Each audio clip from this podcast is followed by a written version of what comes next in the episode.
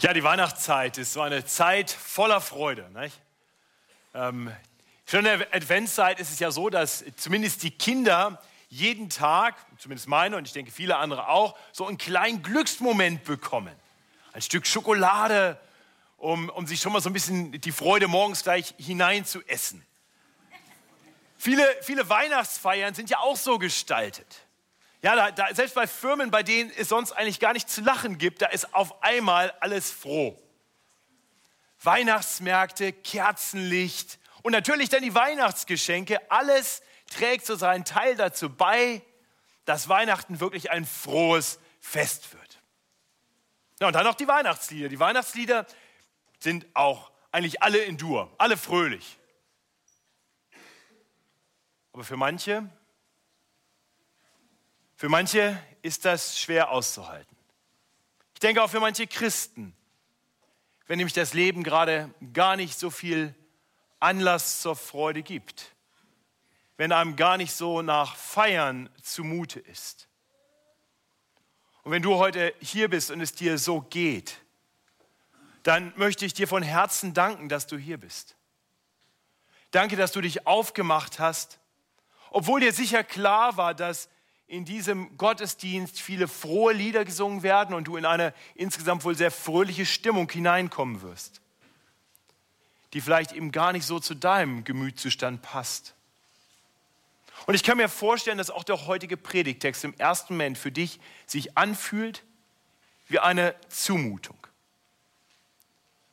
Vielleicht eine Belastung, weil es so ein Aufruf ist, ein Aufruf zum frohen Singen, zum Jauchzen und zum Frohlocken.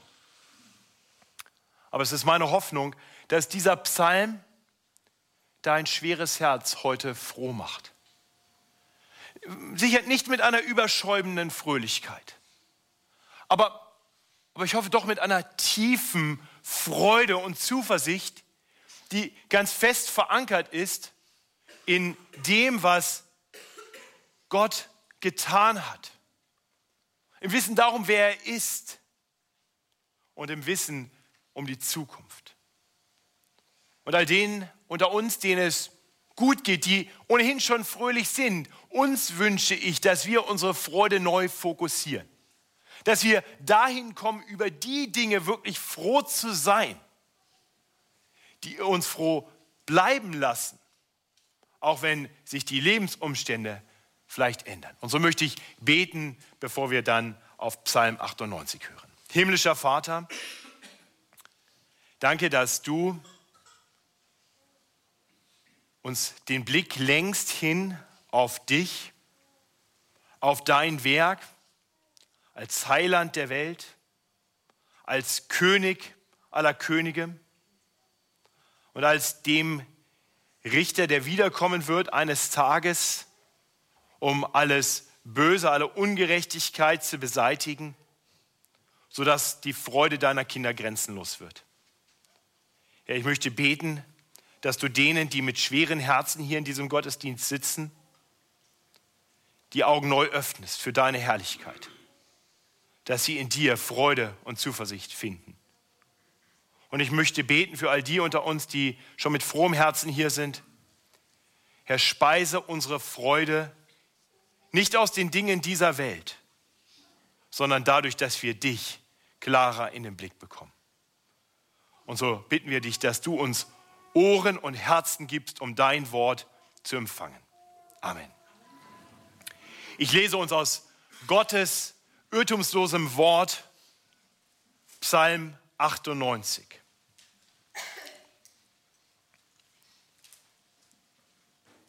Ein Psalm.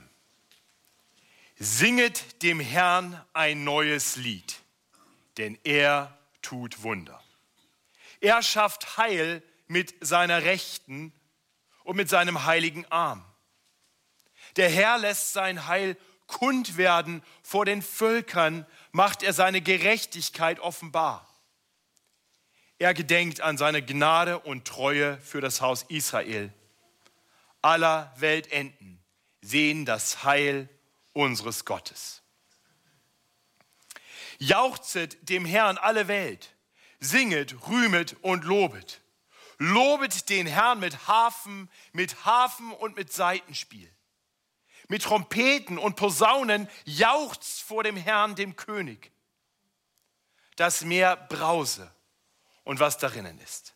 Der Erdkreis und die darauf wohnen.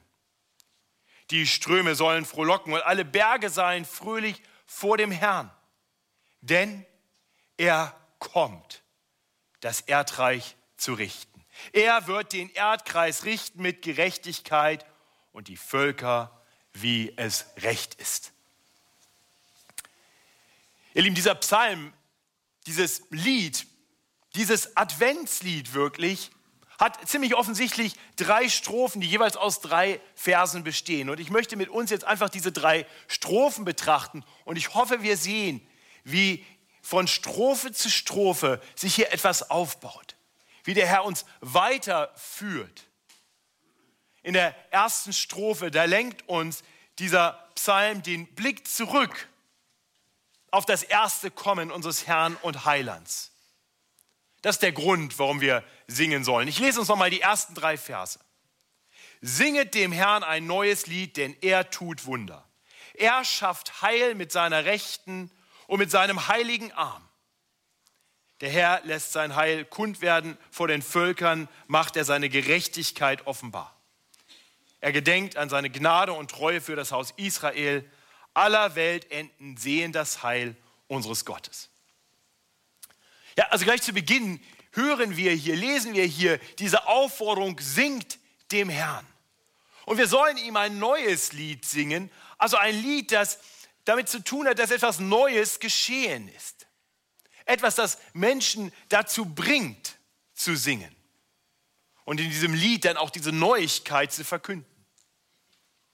Nun, eindeutig, das Neue, das geschehen ist, das ist ein Wunder. Er tut Wunder. Und das Wunder, was er getan hat, war wie folgt. Etwas war offensichtlich so kaputt, dass es eines Wunders bedurfte, um es wieder heil zu machen. Dieses Heil schafft der Herr, wie es hier heißt, mit seiner Rechten und mit seinem heiligen Arm. Klingt für uns vielleicht erst einmal seltsam, diese Formulierung. Ja, aber was, was hier bildhaft zum Ausdruck kommt, ist, dass der Herr quasi mit seiner Rechte, mit seinem heiligen Arm eingreift im wahrsten Sinne des Wortes. Er hat das Unheil auf dieser Welt lang genug mit angesehen und jetzt, und jetzt ist die Zeit gekommen. Die Zeit ist gekommen und er greift hinein, um Heil zu bringen. Der Arm des Herrn, von dem hier die Rede ist. Dieser heilige Arm ist eine Formulierung, die uns im Alten Testament immer wieder begegnet. Ist tatsächlich ein messianischer Begriff.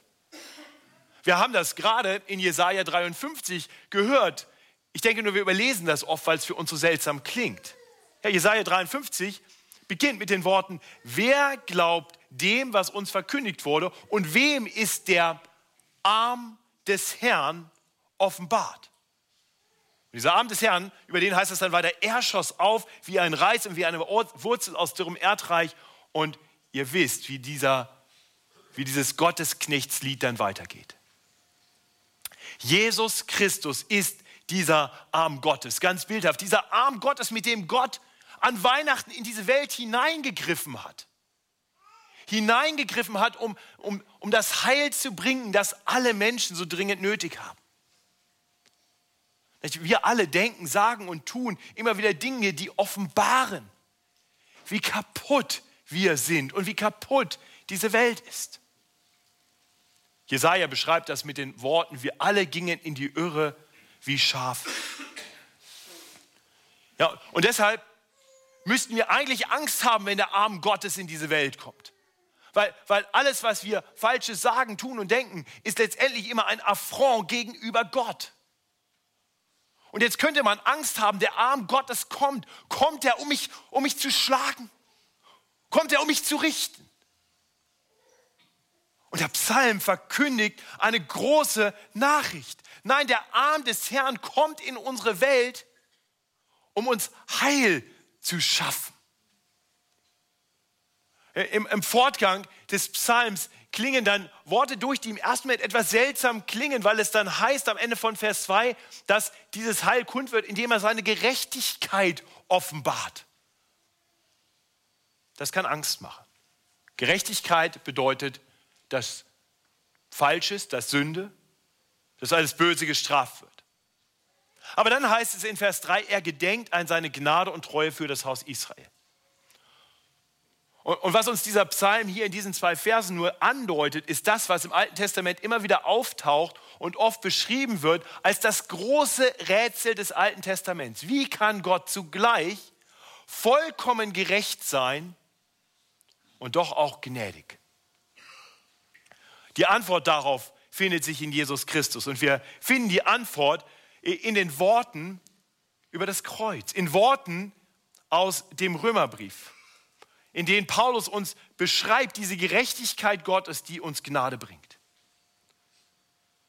Römer 3, Vers 21, da heißt es, nun aber ist ohne Zutun des Gesetzes die Gerechtigkeit, die vor Gott gilt. Und besser übersetzt ist es eigentlich die Gerechtigkeit Gottes. Also ohne Zutun des Gesetzes ist uns diese Gerechtigkeit Gottes, seine Gerechtigkeit, offenbart. Bezeugt durch das Gesetz und die Propheten, Beschreibung des Alten Testaments, bezeugt auch durch die Psalmen, könnte man von daher sagen. Und Paulus erklärt dann weiter, ich rede aber von der Gerechtigkeit Gottes oder der Gerechtigkeit vor Gott, die da kommt durch den Glauben an Jesus Christus zu allen, die glauben.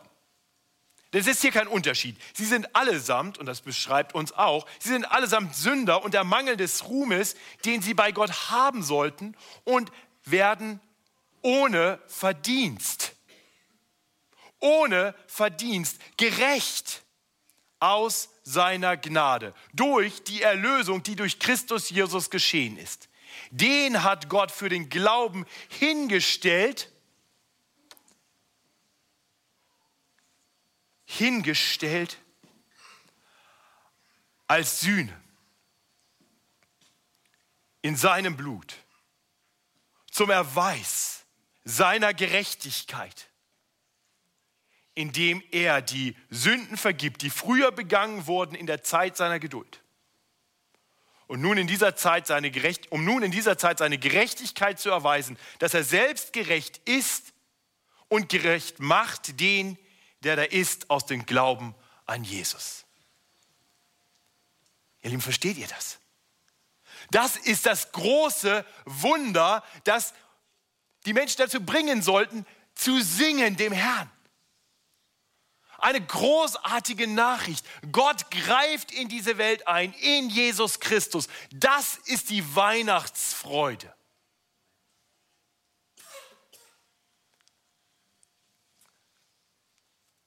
Das geschah in Raum und Zeit.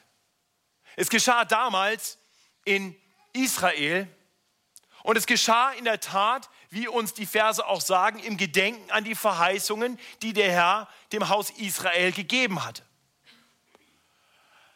Aber Gott ließ noch ein weiteres großes Wunder geschehen. Nicht nur das Wunder, dass er sich selbst in diese Welt hineinbegab und sich selbst aufopferte am Kreuz von Golgatha, damit der Arm, der in die Welt reinreicht, um uns zu retten, selber ans Kreuz geschlagen wurde, sodass unsere Arme nicht am Kreuz hängen müssen, sondern wir frei sind. Das allein war ein großes Wunder. Und doch hätte es uns noch nicht geholfen, weil wir noch nicht glauben würden, weil es bei uns noch gar nicht angekommen wäre. Aber der Herr tat ein großes Wunder weiteres Wunder. Er tat mehrere Wunder, er tat viele Wunder.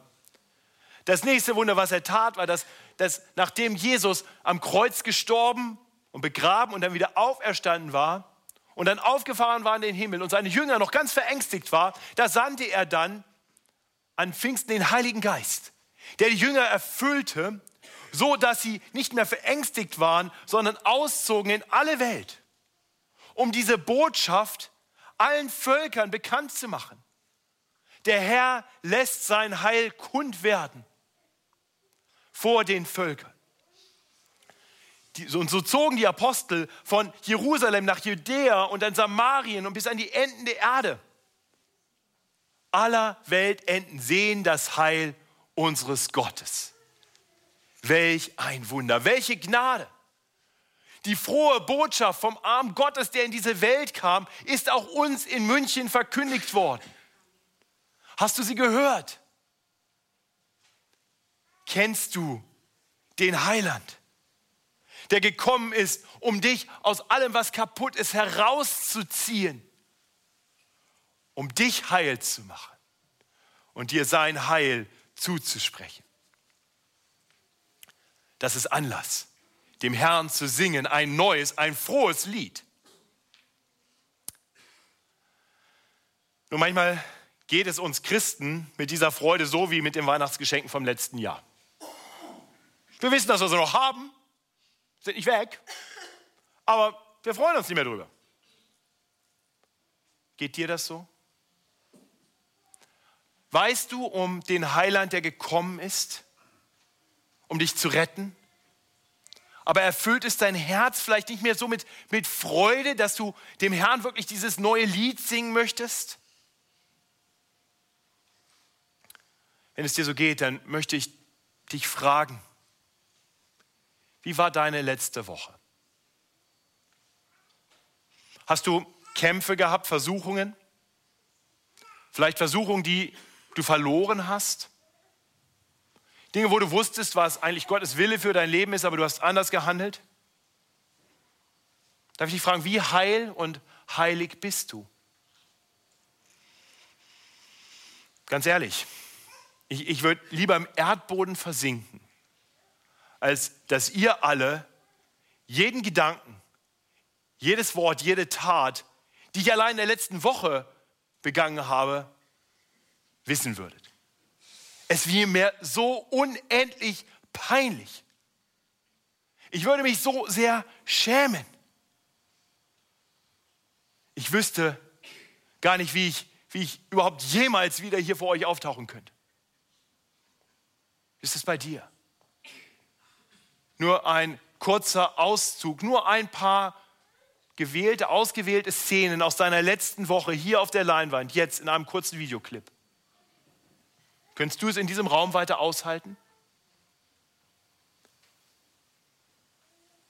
Und dann bedenke, dann bedenke, der Herr ist gekommen, um all das wegzutun, um all das wegzunehmen, um all das Kaputte, das immer noch in uns wohnt, von uns zu nehmen, sodass wir vor Gott eines Tages stehen können und der Herr sieht uns und wir sind heil und heilig befreit von all dem Schmutz, weil der Arm des Herrn am Kreuz hing für uns.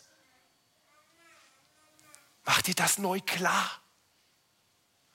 Und dann juble deinem Heiland zu, jeden Tag neu, wann immer dir deine Sünden vor Augen stehen und sag ihm Danke, danke, danke, dass ich vor dir bestehen kann. Und dann, dann entsteht doch in uns ein neues Lied. Meine Seele erhebt den Herrn, meinen Retter, meinen Heiland. Singet dem Herrn, singet dem Heiland. Das ist die erste Strophe.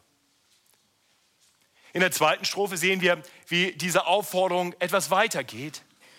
Wie wir jetzt nicht mehr nur hören von dem Herrn, und Heiland, der seinem Volk erschienen ist und diese Botschaft, die sich ausgebreitet hat. Wir sehen nun eine Aufforderung an die ganze Welt, dem Herrn und König zuzujubeln. Ich lese uns die Verse 4 und 4 bis 6. Jauchzet dem Herrn alle Welt. Singet, rühmet und lobet.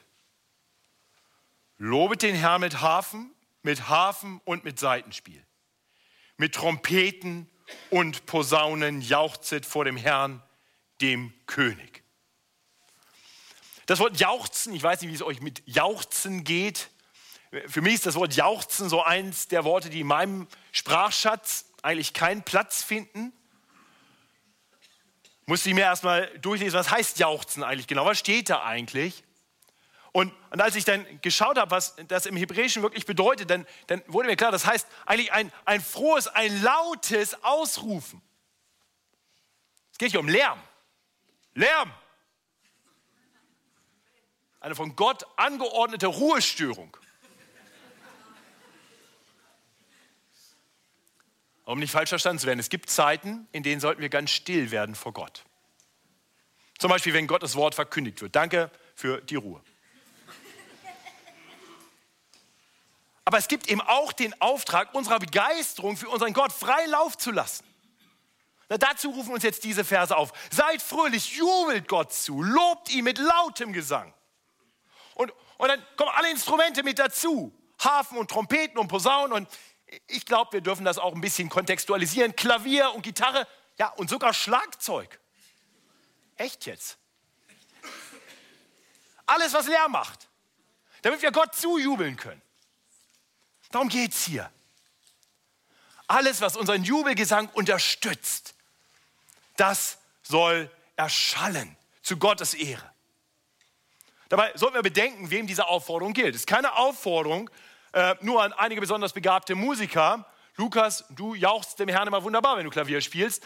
Nein, alle Welt. Das schließt wahrscheinlich sogar mich mit ein. Und dich auch. Egal, ob wir singen können oder auch nicht.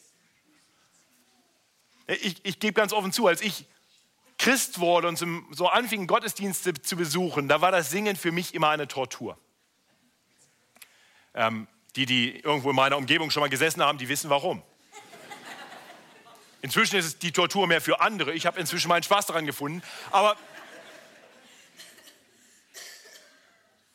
aber wisst ihr, je mehr ich dann in Gemeinden war, in denen die ganze Gemeinde gesungen hat, Lieder, die nicht zu kompliziert waren, die sogar ich mitsingen konnte halbwegs, desto mehr ging mein Herz damit, ging mein Herz auf.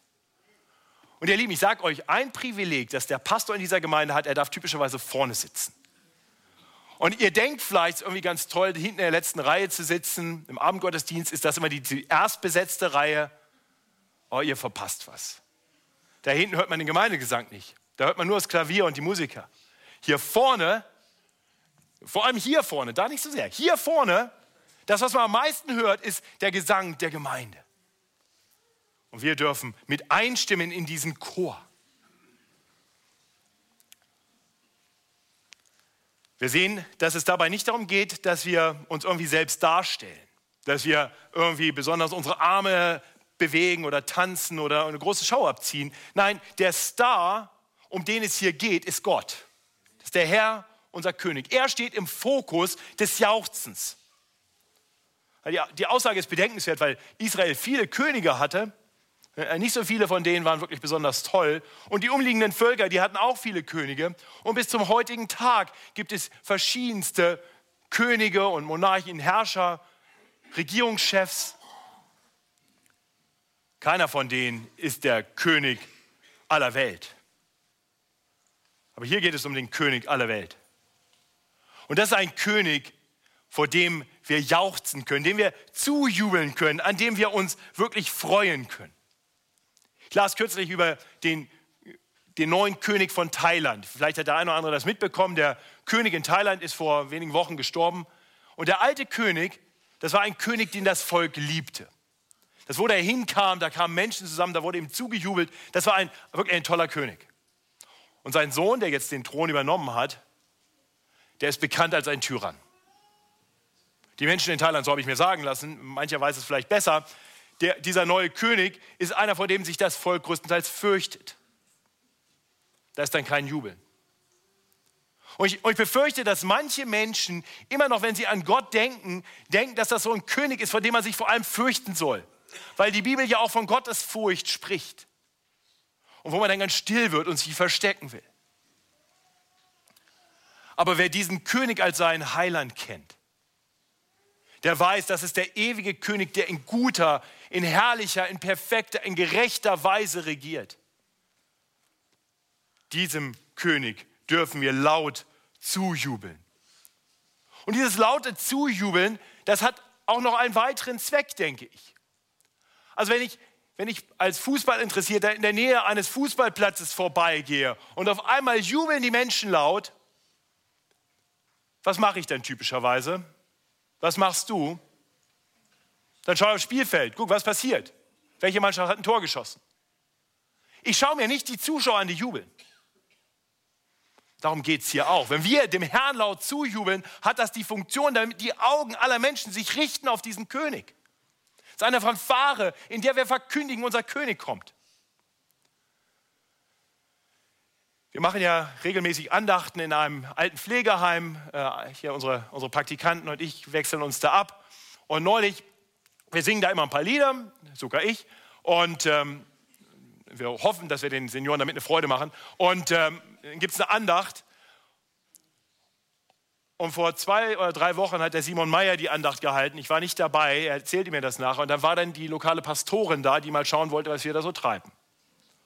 Und die hat ihm danach gesagt, ähm, gar nichts zum Inhalt seiner Andacht, die aus der Bibel war, sagte, ach wissen Sie, der Inhalt ist nicht so wichtig.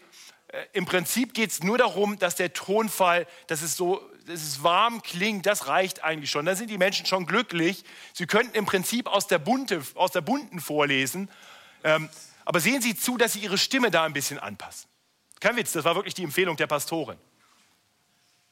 Letzte Woche waren ja einige aus der Gemeinde auch in verschiedenen Seniorenheimen und haben Weihnachtslieder gesungen. Habt ihr gesagt, ist eigentlich egal, was wir klingen, singen, ob wir Klingglöckchen, Klingelingeling singen oder Freu, Freue dich Welt? Nein, natürlich nicht, weil unser Jubelgesang ein Gesang ist, in dem wir unseren König verkündigen, damit alle Welt weiß, der König ist da. Deswegen werden, werden zumindest wir wieder in Großharder nächstes Wochenende durch unsere Nachbarschaft ziehen, unseren Nachbarn Weihnachtslieder zusingen, um ihnen zu sagen, wir haben einen König und wir freuen uns, dass, er, dass wir feiern können, dass er gekommen ist und dass er wiederkommen wird. Das ist eine Verkündigung im Gesang.